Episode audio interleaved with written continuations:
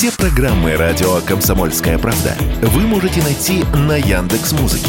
Ищите раздел вашей любимой передачи и подписывайтесь, чтобы не пропустить новый выпуск. Радио КП на Яндекс Музыке. Это удобно, просто и всегда интересно.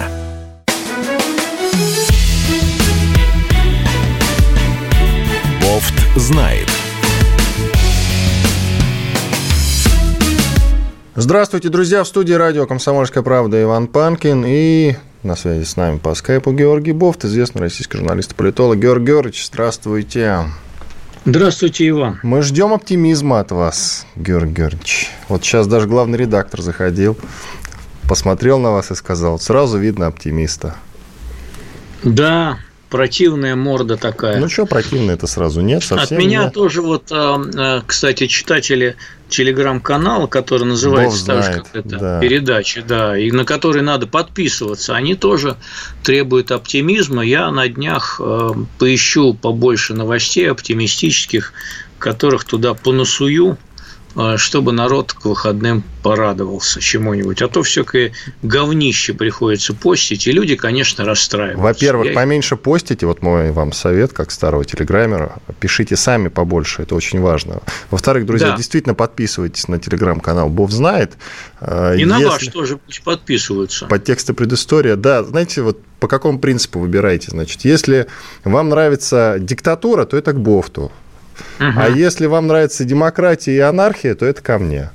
У меня Ага, там хорошо. в комментах можно говорить все, что хочешь, обзывать кого угодно, в том числе меня и Бофта, и я не обращаю на это внимания, всем отвечаю. А у Бофта нужно Нет. вести себя Ну, культурно. у меня там не забалуешь, конечно. У меня такая либеральная диктатура, такая. А все либералы ну, такие, я постоянно это повторяю. Совершенно абсолютно мерзко, я понимаю, я уже полсотни людей забанил, в общем, кошмар. А Они все ко мне пришли. Ладно, Георгий Георгиевич, пошутили и будет. Давайте, Давайте. лучше обсудим действительно важные новости. Министерство обороны России сообщило о новых назначениях руководства специальной военной операции. Командующим объединенной группировкой войск назначен начальник генштаба, старый добрый Валерий Герасимов, главком ВК- э, ВКС Сергей Суровикин, он ранее возглавлял объединенную группировку, теперь стал замом нового старого доброго командующего. Также еще есть, появились, точнее, два зама. Это главнокомандующий сухопутными войсками Олег Солюков и замначальника генштаба Алексей Ким. Ну, давайте, давайте. Оптимистичную Ну, реакцию, я- я- пожалуйста. Я думаю, что с точки зрения э, эффективности дальнейшего проведения военных действий, э, с точки зрения эффективности их, да, наверное, это разумный ход. Ух ты. А, Ну-ка. Ну да, ну да, ну да. А что? Во-первых, э, значит, э, вот во всяких так, так называемых военкоровских э, каналах, телеграм-каналах или там каналах турбопатриотов в последнее время было очень много всяких разводок и э, попыток играть на противоречиях, э, скажем, между Суровикиным и Герасимовым. Они э, утверждают, что такие противоречия и даже взаимная неприязнь присутствует, но я, честно говоря, не сторонник поддерживать вот такие слухи. И надеюсь, что теперь эти слухи, этим слухам будет положен конец. Во-вторых, в общем, наверное, верховный главнокомандующий хочет больше, хочет видеть больше результатов. Э, Суровикин был назначен, э, значит, э, главой объединенной группировки всего там, по-моему, сколько, три месяца Три назад. месяца, да? да-да-да. Мгм. Вот, он успел э, в тактических, э, с тактических соображений улучшения ситуации на линии фронта оставить Херсон и э, консолидировать, я так понимаю, линию обороны, э, добившись каких-то, э, ну, не очень значительных, прямо скажем, каких-то тактических успехов на отдельных направлениях, но в целом э, это не переломило ситуацию э, в пользу ну, того, что называется решающим переломом там, и так далее и тому подобное. Ну, впрочем, и ВСУ не удалось добиться после Херсона тоже никаких особенных успехов. Сейчас, как я понимаю, идут упорные бои в районе Солидара. Вообще-то Солидар взят уже, Георгий Георгиевич, здравствуйте. А, ну, на самом деле, вот есть разные источники. Ну, хорошо, будем Давайте считать, верить, давайте верить э, правильным источникам, Солидар наш. Чему верить? Чему верить? Официального сообщения Минобороны о том, что он полностью взят, не было. Там Чему идет верить? зачистка. Во-первых, смотрите, Хорошо, зачистка идет, это Давайте, не ладно, ска- скажем, что почти, было, почти. было официальное сообщение от ньюсмейкеров, которые занимаются зачисткой, они сообщили о том, что идет Значит, зачистка шахта, в остальном город под контролем. Все. Вот так, Значит, идем дальше. Дождем, дождемся официального сообщения Минобороны о том, что, вот, что он под контролем, и будем этим руководствоваться. А, во всяком случае, если это произойдет, это станет а, первым относительным таким, а, хотя не очень большим, конечно, успехом российских вооруженных сил после, наверное, лета. Ну, вот, наверное, Верховный главнокомандующий хочет видеть больше таких успехов, поэтому всех решил посадить в одну командную лодку или там э, в один командный боевой корабль, в танк. который должен в танк, да и запаять сверху крышку. Ну все, ну вот опять, ну давайте как-то, как и начали, а, оптимистичненько. Это шутка. Это шутка. Слава Нет, а Богу. Посадить, посадить, посадить в один боевой танк э, системы «Армата», э, чтобы э, значит, увидеть в ближайшее время какое-то наступление. Всякие вражеские разведки, они, значит, и утечки, они говорят о разных сроках этого предполагаемого российского наступления. ВСУ, значит, они там прочат, ВСУ прочат чуть ли не вот уже в ближайшее время. Значит, американцы которым я, честно говоря, больше доверяю, чем ВСУ. Наверное, это правильно. Спасибо на том. Вот. Да. Они говорят, они говорят, э, указывают там на февраль, на март. Вот. Обычная логика моя обывательская, она говорит, что все-таки э, и там новую волну мобилизации, и э, широкомасштабное наступление, наверное, можно проводить, когда пик морозов спадет. Ну, посмотрим. Может, и я ошибаюсь, может, вообще все ошибаются. Вообще пусть военные решают эти вопросы. Странно. Тут говорилось о том, когда, наконец, морозы наступят более-менее не сильные, да, затвердеет грязина, которая там в большом масштабе и количестве, тогда что-то начнется. Вы вот говорите, что когда мороз спадет. Ну ладно, это все тонкости военных экспертов, Нет, мы туда не будем. Мороз спадет, я говорю, я говорю, что массовую там волну мобилизации, если она планируется, наверное, целесообразнее проводить не в минус 40, если говорить о восточных регионах России. Я думаю, что пока рано вообще, если вы, я прослушал, наверное, немножко отвлекся, вы говорите про новую волну мобилизации, так да. Э, да не предполагается, опровергают все ее. Ну, мне кажется, что она все-таки будет. Э, не, не, может быть, не такой масштабной, как э, была осенью, но, тем не менее, она мне представляется неизбежной. Посмотрим. Хорошо, действительно, такая дискуссия возникла не так давно. Запустил э, эти разговоры Стрелков. Да, он сказал о том, что нужно какое-то количество людей еще. И его же опроверг Гурулев, который у нас в комитете по обороне сидит, да, генерал Гурулев в том числе, он же в Госдуме сидит. Он сказал, что если и будет какая-то мобилизация, то, скорее всего, только к лету. Я думаю, что, наверное, есть смысл доверять больше Гурулеву. Хотя Стрелков тот же говорит, что к годовщине будут ее проводить.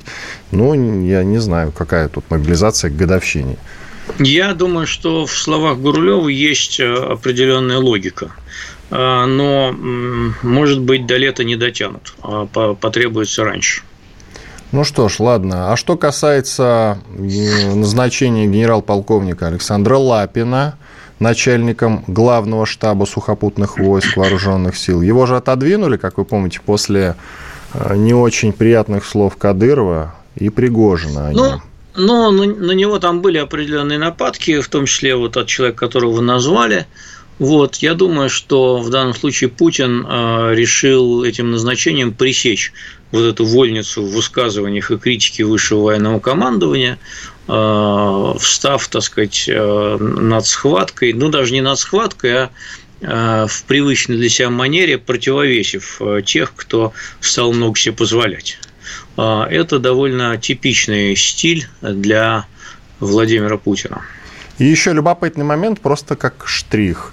Герасимов же, как начальник генерального штаба, это один из трех людей в России, имеющий право отдать приказ о применении ядерного оружия. Что-нибудь Я скажете думаю, по что... этому поводу?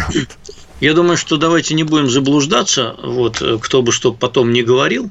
Вот, не будем заблуждаться по поводу того, кто в конечном итоге отдаст приказ о применении э, тактического ядерного оружия или иного ядерного оружия, если оно будет применено. И это будет не Герасимов. Думаете, да, не Герасимов? А я, думаю, я, я, думаю, что, я думаю, что нет. Все спросят мнение Верховного главнокомандующего, и решение будет принимать именно он. А у вас, и никто... а у вас по этому поводу мнение-то ваше, оно не изменилось? Вы не исключали применение ядерного оружия, в том числе ну, тактического и нетактического тоже? Я и сейчас не исключаю.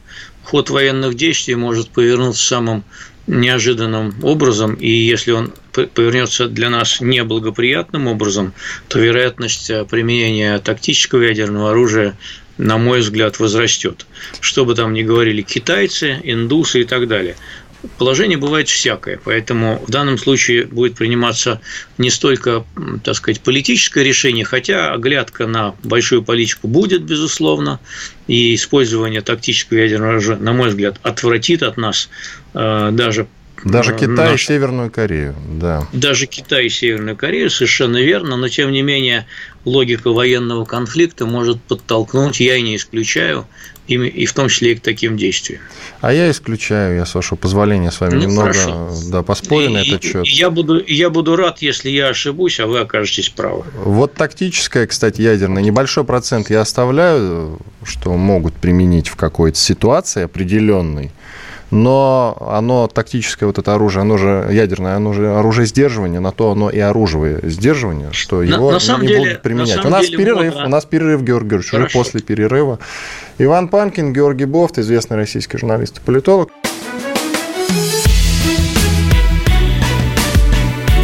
Бофт знает. Иван Панкин, Георгий Бофт. Мы продолжаем. Я напомню, что на нашем канале в YouTube, который так и называется «Радио Комсомольская правда», идет прямая трансляция нашего сегодняшнего эфира. Я вас призываю, друзья, его смотреть, лайки оставлять и обязательно комментарии. Он называется «Прямая трансляция». Я имею в виду «В бой идут одни старики». Но это, соответственно, я отнес к тому назначению, которое было э, совершено вчера. Георг Георгиевич, а есть же еще такое устойчивое выражение от Кормака Маккартни, американского писателя, «Старикам тут не место». Слышали наверняка, и фильм такой есть тоже. В бой идут одни старики. Лучше, а, да? Значит, это такой, сейчас по нынешнему времени такой, в общем, э, токсичный весьма фильмец-то. Там, знаете ли, украинская тема весьма сильная. Ну ничего, это а. было снято после Великой Отечественной войны. Я думаю, что да. мы к этому фильму по-прежнему будем относиться очень душевно. А фильм, это... кстати, фильм, кстати, действительно один из, э, наверное, да. из самых сильных э, советских фильмов про войну. Да, действительно, это так. И вы про ядерное оружие не договорили, вы хотели мне возразить? Я ну, хотел сделал. сказать, что э, значит, э, разработка применения тактического ядерного оружия на поле боя, она была особенно популярна уже давно, в 70-х годах в основном прошлого века, потом от нее я так понимаю, в общем, в ведущих армиях мира отказались, поскольку было сочтено, что это использование неэффективно и не принесет э, никакого такого стратегического перелома кроме того, что заразить э, эту местность, э, которую там занимать потом и так далее, очищать, а с точки зрения нанесения непоправимого урона противнику, потом по мере разработки новейших средств обычных вооружений, вот от ТЯУ этого, в общем, решили отказаться. Поэтому грозить им можно, но с точки зрения перелома в военных действиях он признан неэффективным уже несколько десятилетий назад. И мы сто раз с вами обсуждали, что ядерное оружие как бы не очень эффективно. Его эффективность-то на самом деле не доказана в сравнении с обычными бомбардировками. Его Нет, применяли если... один раз и все. А бомбардировки если... применяли много не, раз. Не, не, ну зачем? Если запустить э, вот как раз стратегические межконтинентальные ядер... ракеты с ядерными боеголовками, тогда очень даже будет все эффективно и э, мы просто, к сожалению, не сможем понаблюдать, насколько это будет эффективно, вот именно, поскольку нас уже не будет. Да. да, там же сработает ответная реакция автоматикой, поэтому да, да, да, да. я вообще не понимаю разговоров о том, что надо там ударить, грубо говоря, там, ядерной ракетой по Вашингтону или по какому-то другому э, европейскому, скажем, городу. Да? Это же бред полный. Ну, на автоматике сработает ответная реакция. В чем смысл-то? Это не бред, это обыкновенная милитаристская паранойя, которая наблюдается у отдельных э, пропагандистов э, как с той, так и с другой стороны. Про то, что там у пропагандистов наблюдается чуть-чуть попозже. Тут э, я сейчас глянул фрагмент программы фрагмент программы «Время покажет» на Первом канале. Там политолог Чедаев спорил с Журавлевым из Комитета по обороне тоже, если знаете такого, по поводу Знаю. того, что отдельных лиц надо ставить к стенке. Я сейчас попросил коллег, мне срежут этот фрагмент, мы чуть попозже его обязательно с вами обсудим. А кто кого предлагал ставить к стенке? Угадайте, Журавлев? вот Чедаев, Чедаев и Журавлев дискутировали. Как вот просто ну, вы считаете на вскидку, да, что, кто кого к стенке... Что... Журавлев, конечно. А, ну кажется. вот видите, вы уже догадались ход. Ну, послушаем обязательно этот разговор чуть попозже.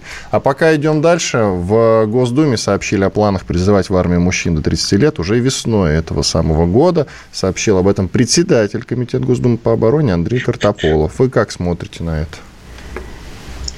Решение соответствующее было принято. А, это расширит возможности по как по призыву, так и по мобилизации. И понятно, что это делается для того, чтобы облегчить наполнение воинских рядов в условиях ведения масштабных боевых действий. Что тут, в общем, греха таить? Потому что поначалу будут набирать, это же очевидно, а, и тех, кто старше 18, и тех, кто старше 27.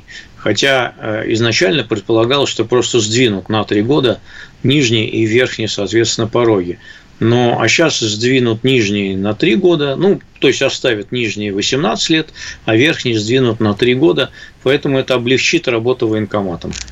Почему это облегчит работу военкоматом? В чем облегчение? Потому что у них, потому что у них большая выборка а, для призыва появится. Как почему?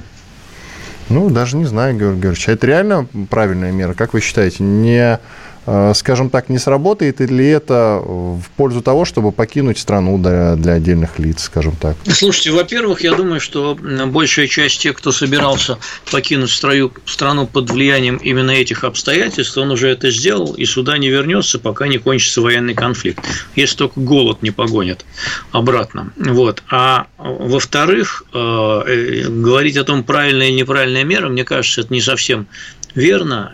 Следует говорить о мерах неизбежных.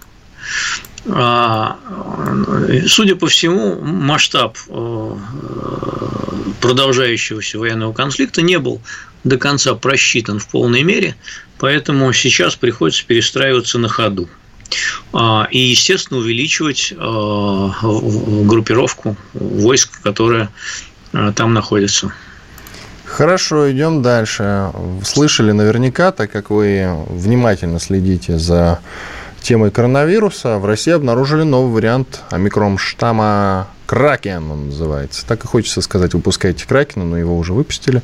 И он вот в России-то и обнаружен. Ну, что скажете, коронавирус э, снова придет нам, как праздник перед Новым годом? Коронавирус от нас никуда не уходил, он с нами останется. Это уже говорили э, многие специалисты еще в разгар, так сказать, пандемии. Ну, просто к нему будут относиться так же, как к гриппу. А, и я не думаю, что будут теперь предпринимать такие же масштабные карантинные меры, как предпринимали тогда будут говорить о том, что он стал менее смертельный и прочее успокаивать. А, в общем, мне кажется, показательной, э, показательной реакция китайцев которые попросту прекратили публиковать статистику, сколько у них там заболело, сколько умерло. Ну, умерли и умерли. Вот примерно так и будут теперь относиться. Но они же там, по-моему, лояльнее стали к теме коронавируса относиться сами по себе после того, как протесты пошли. Китай – это управляемое общество, оно достаточно тоталитарное. А, вот, э, там, так сказать, э, информационная сфера, она жестко контролируется.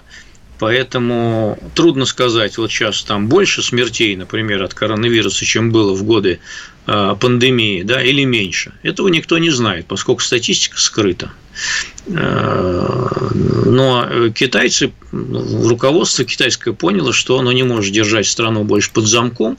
Во-первых, это, а, видимо, грозит взрывом социальным, что нафиг китайцам не нужно, и Цзиньпину тоже. Во-вторых, коллапсом экономики, который и так испытывает не лучшие времена. У них же долг, в общем, уже там, по-моему, сколько, за 200% ВВП. Это, в общем, мама, не горюй. Че это Китай ситуацию так отпустил, а? С чем вы это связываете?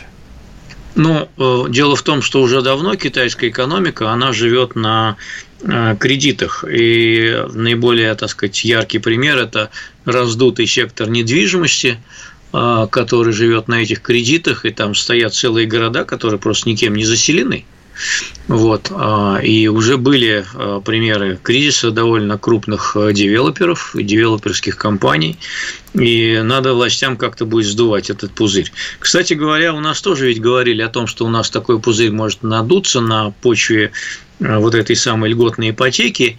И, э, в принципе, э, мне кажется, что в конце года э, руководством страны было принято, в общем, такое Соломоново решение.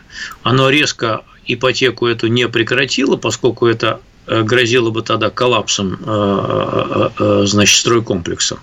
Но и в то же время повысило ставку а, Центробанк, в свою очередь, э, обещал следить, чтобы не было э, так называемых, значит, там сверхльготных э, кредитов под там 0,1%, 2% и так далее, что на самом деле является довольно откровенной формой повышения общей цены на недвижимость. Так что посмотрим, как, насколько российским властям удастся не дать надуться или постепенно сдуть вот этот ипотечный пузырь, э, который нам грозил. Он, конечно, не имеет таких масштабов, как в Китае, но тем не менее такая угроза есть. Но льготную ипотеку-то продлили в целом, и продлили, сама да, по себе продлили. работает, хотя... Продлили но, продлили, но под 8%, там увеличили э, целевую составляющую, сделав акцент на семьях с детьми. Э, в целом, я думаю, что это такое, наверное, э, ну, в целом, я скажу, довольно Соломоново решение, по-своему мудрое, и, наверное, единственное верное, потому что ни, то, ни та, ни другая крайность не была бы, наверное, верным вариантом в данном случае случае. Прекращать было нельзя резко, вот. А, продлять, наверное, на, на прежних основаниях это способствует надутию, надуванию пузыря. Еще коротко про коронавирус. Ну, у нас-то со статистикой, у нас меньше минуты осталось, у нас со статистикой все окей или как? Вы, Я, вот знаете, по вашим ощущениям, у нас э, все-таки грипп, сейчас много говорят все-таки про грипп, или это коронавирус, просто говорят, что грипп? По моим, по моим ощущениям, наши санитарные власти забили большой болт на всю эту статистику а, и перестали вообще заморачиваться ей. Вот я вижу, сколько вокруг знакомых а, тотально болеют черти чем, и никто не знает, чем именно они болеют, никто уже практически не делает никаких анализов, тестов, все чем-то болеют, то ли грипп, то ли коронавирус, там, то уже никто ничего не отличает. Поэтому мне кажется, что на фоне других наших проблем действительно этот забитый болт, он торчит таким ярким. Уходим на а, перерыв. Болт, понятно. Иван Панкин и Георгий Бофт.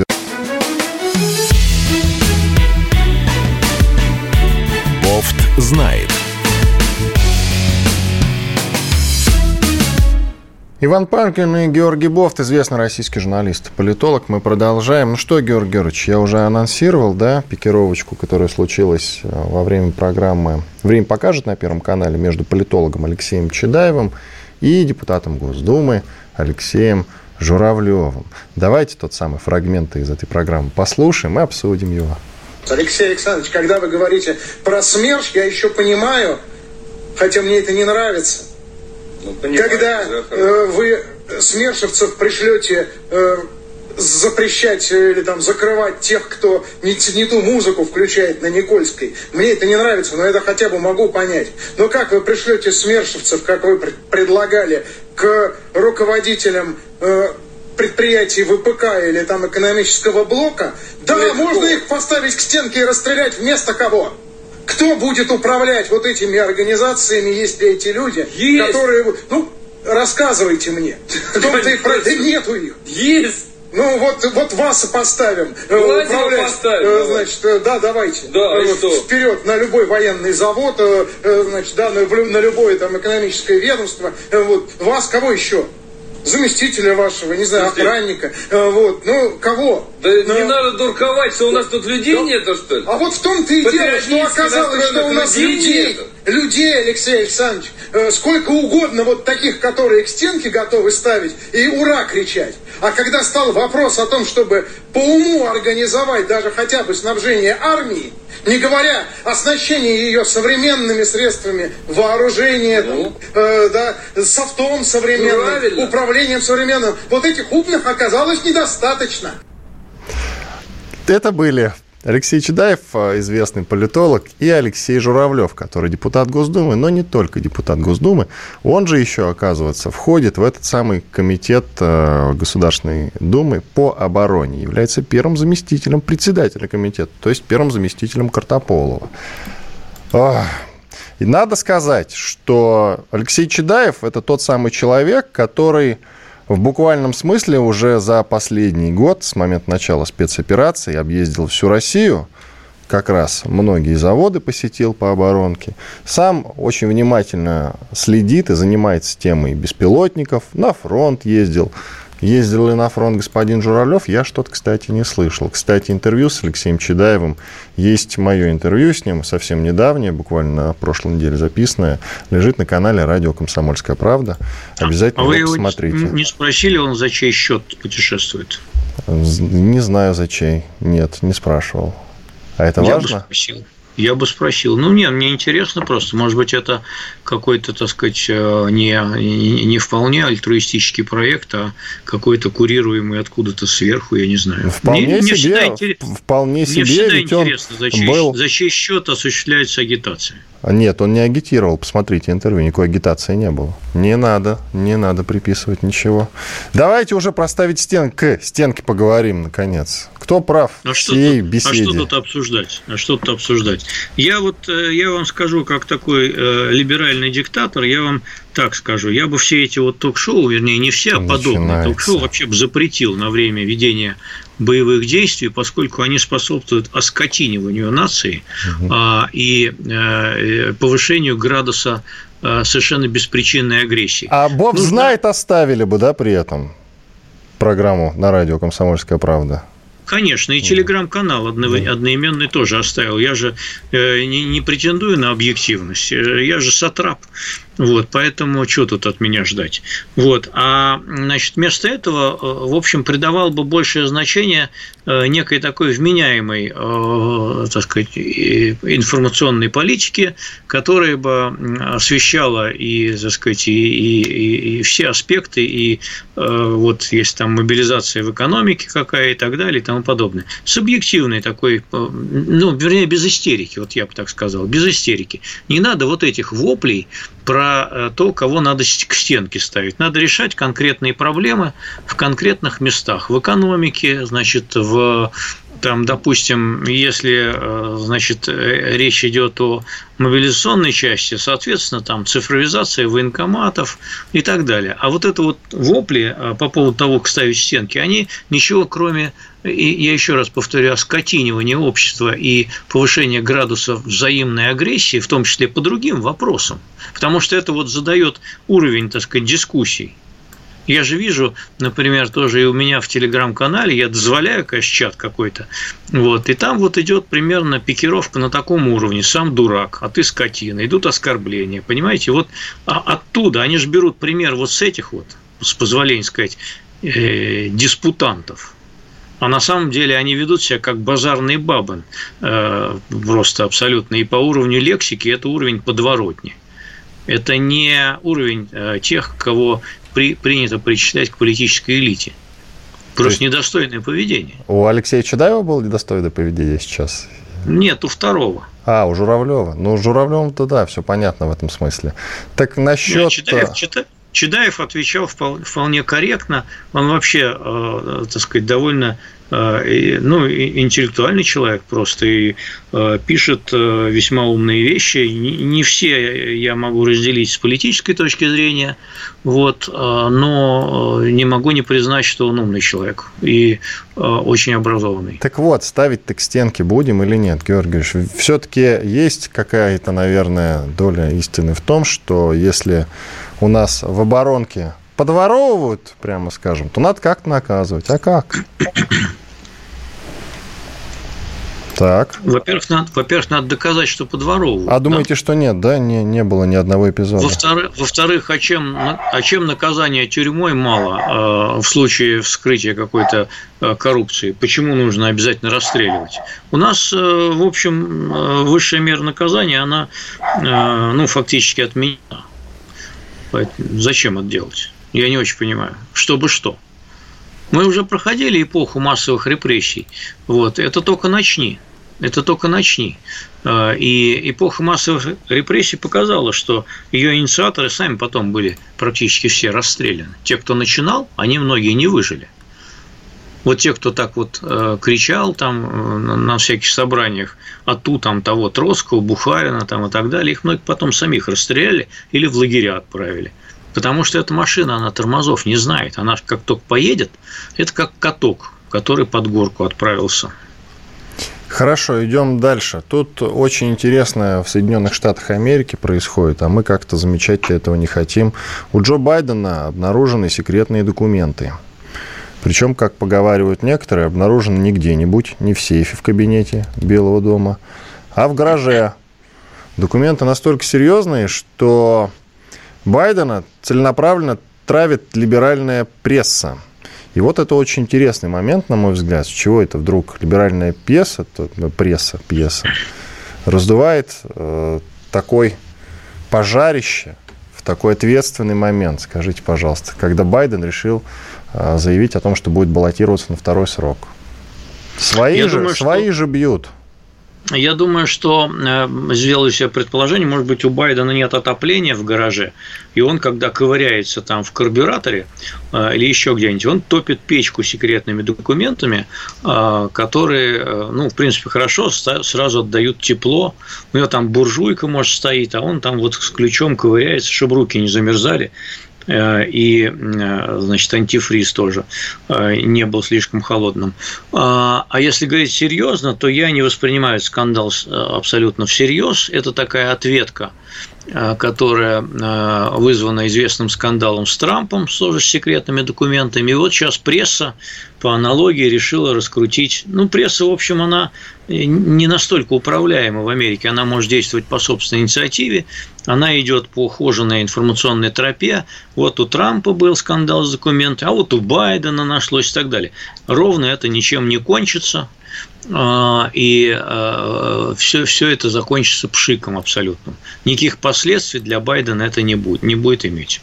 Вот. А, решение о том, чтобы пойти на второй срок, она не будет зависеть от этого скандала никак, а будет зависеть от двух обстоятельств. Первого – его физического здоровья, и второе – это наличие адекватного кандидата, который сможет противостоять тому, кто будет выступать от республиканцев. Пока не факт, что это будет именно Трамп, кстати говоря поскольку у Трампа много своих проблем, которые ему могут помешать выдвинуться э, или не помешать выдвинуться, а помешать набрать существенное э, число голосов избирателей. У него антирейтинг довольно большой в Америке. Но вы не сказали, почему. Почему Что? не будет иметь последствий для Байдена? На этот вопрос вы ну, не ответили. Я, я довольно хорошо знаю Америку э, и просто чувствую нерв э, того, что там происходит. Э, поэтому вот мое субъективное мнение, основывающееся на некотором опыте изучения этой страны, оно говорит, что это абсолютно пустое дело, и оно ничем не кончится. Полоскают его там в прессе, может быть, в крайнем случае найдут какого-то конкретного чиновника, который виноват и поднес эти секретные документы к буржуйке Байдена, чтобы тот их сжег. А, и все на этом закончится. А почему, еще коротко скажите, у нас меньше минут, почему решили подключиться к этой травле именно либеральные СМИ, которые обычно еще поддерживают? Раз говорю, еще раз говорю, понимаете, тут нет какого-то решения, что вот они там а, от какого-то э, крыла Белого дома или башни Белого дома получили какую-то команду. Американская пресса достаточно независима, чтобы э, раскручивать такие скандалы самостоятельно. Потому что они об этом узнали. И все. Почему? Вот потому. Вот потому что они об этом узнали и решили на этом словить хайп. Я все, все понял, Георгий, уходим наперед. Почему? Потому. Иван Панкин, Георгий Бов.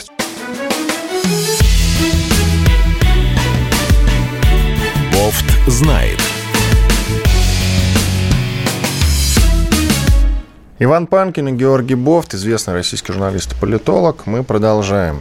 Вы знаете, на этой неделе очень много интересного наговорил Пашинян. Самое интересное среди этого, что Армения не собирается разговаривать с Россией на языке ультиматумов. Он сказал в связи с необходимостью открытия Лачинского коридора. По его словам, беспрепятственную работу Лачинского коридора должны обеспечить миротворцы России. В этой связи надо, наверное, растолковать, что там в этом самом Лачинском коридоре-то происходит, а он заблокирован, и там какое-то количество людей находится в заблокированном состоянии, без еды, воды, фактически такая, знаете, гуманитарная катастрофа, а заблокировали их не российские миротворцы вовсе, и Россия к этому не имеет никакого отношения, а азербайджанцы, вернее, азербайджанские экологи, что довольно смешно. И вот почему-то Пашинян говорит, что не должны они разговаривать с нами на языке ультиматумов в связи с необходимостью открытия Лачинского коридора. Что это все значит, Георгий Георгиевич? Ну, а потому что по условиям э, вот этого соглашения о присутствии миротворцев, миротворцы должны в том числе обеспечивать российские беспрепятственное прохождение, э, соответственно, грузов и людей по этому Лачинскому коридору между Арменией и Карабахом. То есть нам а надо убить заблокировал... экологов азербайджанских, я правильно понимаю? Российским миротвор... Нам надо, российским миротворцам надо расстрелять азербайджанских экологов. Ну, почему а расстрелять? Как? А? Есть же, есть же средства просто, так сказать, это же не, они же не там не тяжелой артиллерией и стрелковым оружием вооружены, эти экологи, они же, так сказать, безоружные, поэтому, в принципе... А как они такое за... количество людей тогда в блокаде держат? Понимаете, а, значит, э, ну, я думаю, что это все режиссируется из э, Азербайджана отчасти, но э, при этом э, это, в общем, э, так сказать, формально азербайджанская территория, и на ней вот э, как-то так вот дубинками разгонять силами миротворцев или Росгвардии, оно как-то не очень хорошо. Поэтому для того, чтобы сохранить э, действительно равноудаленность от этих двух конфликтующих сторон, надо как-то решать это иначе чем просто силой их разгонять. Вот. Э, пока не придумали как. Сложный момент. а у вас деле. есть идеи какие-нибудь? Может, предложите? Не знаю. не знаю. Надо разговаривать прежде всего с Алиевым, э, чтобы он воздействовал на этих людей. А Алиев, в свою очередь, видимо, хочет, чтобы э, Армения пошла на какие-то уступки касательно заключения мирного договора, где будет признана принадлежность Карабаха Азербайджану. А Пашинян в силу внутренних армянских причин не может такой договор подписать, чтобы не быть тут же свергнутым возмущенным общественным мнением. Вот такая вот заковыка. Сложная ситуация, действительно. Но у нас, я я так, у нас э, по сути, по сути, сейчас совсем скисли отношения с э, Ереваном, с официальным Ереваном, с Пашиняном, если быть точнее. Правильно я понимаю? Ну, отношения, отношения у нас, да, так, так себе на самом деле. Они под большим ударом. Есть такая проблема. Я, mm. я, я, я согласен. Да, есть такая проблема. Пока не очень понятно, как из нее выходить. Хорошо, как выходить? Устроить там госпереворот как? Вот я вам предлагаю, нас, пожалуйста. Э, ну, какой госпереворот? Ну, какой? Бескровный. Какой был у до этого? Руки, у нас руки связаны. У нас руки связаны на Украине, во-первых. Во-вторых, у нас проблемы не только с Арменией, у нас проблемы с УДКБ в целом. Во-во-во, да-да. У нас с Казахстаном проблемы. Если мы сейчас начнем еще свергать всяких там пашинянов, понимаете, это ОДКБ просто развалится. Открываем, Георгий Георгиевич, открываем книгу Джина Шарпа про революции, бескровные. И, в общем, действуем по методичке. Все. Должна быть платформа. Хорошо. Вот вы открыли книгу. На какой платформе вы собираетесь свергать Пашиняна? Чтобы что? А, подавляющее большинство армянского общества считает, что Карабах – это часть Армении, и нужно его, так сказать, защищать всеми силами. Они не готовы смириться с потерей Карабаха, понимаете? А ситуация и на поле боя вот в результате этой войны, и э, по факту она заключается в том, что, в общем, И на основании документов ООН, и на основании там, всякого международного права, прости господи, значит, Карабах – это часть э, Азербайджана. И надо каким-то образом этот вопрос решать. У Азербайджана более сильная сейчас военная позиция. Если сейчас упираться, может начаться новая война, в результате чего Карабах будет потерян окончательно, потому что Азербайджан просто его завоюет силой с помощью турок. Вот. И у нас еще осложнятся отношения с турками на этом фоне. В общем, мы ситуацию запустили, ее надо было решать гораздо раньше. Но мы в общем, не очень активничали по части э, разрешения ситуации, считая, что замороженный конфликт нам играет на руку, и что будет э, зависеть от нас и Армения, и Азербайджан. А мы будем сидеть на облаке и, значит, манипулировать именно. А оно вот все как повернулось. Воспользовавшись ситуацией, когда мы отказались отвлечены на Украину, Азербайджан попытался решить этот вопрос силой, что давно напрашивалось. И вот этот момент мы упустили. Было упущено 20 лет. А 20 когда, лет. Когда мы должны были заниматься этим вопросом, Георгий Георгиевич? Еще в 90-х. Ну, слушайте, тогда, прямо скажем, было не до этого еще больше, чем сейчас. Разве нет? Хорошо. Ну, ну, хорошо, нам всегда не до этого. Тогда надо расслабиться и вообще оставить в покое все постсоветское пространство и заняться собой. А, уйти в такой неоизоляционизм, сказать, что мы занимаемся только собой, а вот когда мы станем сильными, тогда мы всем наваляем и покажем Кучкину мать. А пока отвяньте от нас все. А и это... не лезть везде со своей дружбой и любовью. Это с вашей стороны сейчас ирония или предложение? Скажите, пожалуйста. Это один из вариантов, а, когда а, как говорил э, э, некогда канцлер Горчаков, Россия сосредотачивается после поражения в Крымской войне. И она достаточно сильно сосредоточилась к концу XIX века, надо сказать. Так что стала одним из ключевых игроков той же Антанты, так что с ней считались, в общем, и в Европе, и вообще в целом в мире. Так что вот как-то так. А давайте по чесноку. Вот э, в этом противостоянии Москва кого все-таки выбирает? Ереван или больше мы симпатизируем Баку?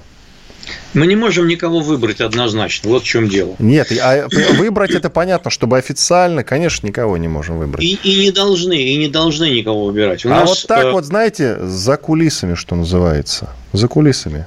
На чьей Нет, у нас стороне? Традиционно, у нас традиционно хорошие отношения с Арменией были всегда, и армянское общество в целом настроено пророссийски. Большинство испытывает к России хорошие чувства по-прежнему. А это надо ценить. С другой стороны, э, нельзя ссориться с Азербайджаном, за спиной которого стоит Турция, и руководитель которого, в принципе, поддерживает с нами тоже вполне нормальные отношения. Если он пойдет откровенно по пути э, антироссийской и прозападной политики, протурецкой, э, нам ничего от этого лучше не будет, а только будет хуже. Поэтому надо лавировать. Чё? Если там в МИДе еще, если в МИДе еще не, не разучились это делать, а, поскольку занимаются только э, всякими резкими заявлениями, э, типа сам дурак. Намерен ли Алиев додавливать этот вопрос с Карабахом, как вы считаете? Алиев додавливает этот вопрос намеренно, но он еще не использует самый радикальный метод, надо отдать ему должное. Потому что он мог бы использовать более радикальные методы додавливания этого вопроса. В данном случае он не хочет идти на рожон и тоже ценит отношения с Россией. А на какой рожон он не идет? Что он не делает? Он может начать полномасштабную военную операцию. Ну, которая и была уже, несмотря на подписанный которая, мирный была, договор. Которая была, и которая была остановлена только после вмешательства Путина. Вот. А она может начаться снова. А, и может возникнуть ситуация, когда и Алиев, и Эрдоган под ручку скажут Путину, чтобы он просто не лез в это дело, они сами все решат. Вот это будет очень неприятно. Так он, я уточню просто, он, как вы считаете, в перспективе-то намерен так вот постепенно, шажочек за шажочком, так, чтобы все-таки мирный договор напрямую пока, на, на, не нарушать, предпоч... додавливать, додавливать, забирать. Он пока предпочитает, он пока предпочитает и действовать э, более мирными методами, веря, что они принесут успех. Я тоже думаю, что они могут рано или поздно принести успех.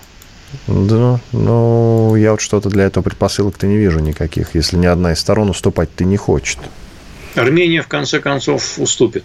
Она будет вынуждена, но она да, не хочет. Вынуждена, да, совершенно верно.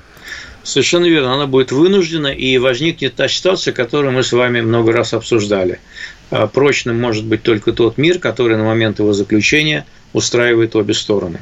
Если э, это будет сильно ущемлением Армении, то в Армении будет зреть постепенно реваншизм, и она э, отомстит, будет стремиться отомстить рано или поздно и отвоевать эту территорию. Соответственно, нужно найти какую-то формулу, которая бы Армению устроила на текущий момент.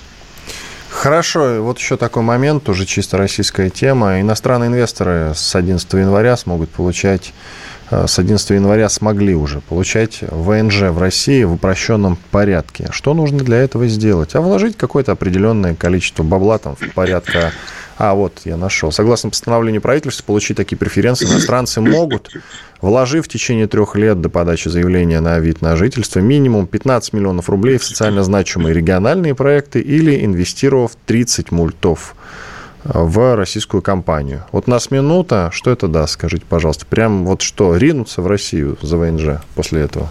Ничего это не даст особенно, кто-то на это клюнет, но таких людей будет немного. Мне кажется, что потолок сильно завышен, а, а нынешняя и политическая, и инвестиционная привлекательность России и ее экономики недостаточно для того, чтобы привлечь большое количество таких желающих. Хотя какое-то количество, прежде всего, из азиатских стран, наверное, будет. Но тут же вот какой момент. В течение двух там, или трех лет вот, в течение трех лет, да. За, в течение трех лет до подачи заявлений. То есть это же на перспективу, Георгий Георгиевич. Это же на перспективу. А у нас не всегда СВО будет идти. Оно когда-нибудь закончится. И климат этот самый инвестиционный улучшится. Иван Дело Панкин... в том, что перспектива начинается сегодня. А, вот Все, сегодня уходим. Нет Все, программа закончилась. Иван Панкин, Георгий Бов были здесь, остались довольны. Всего доброго, до свидания. Бофт знает.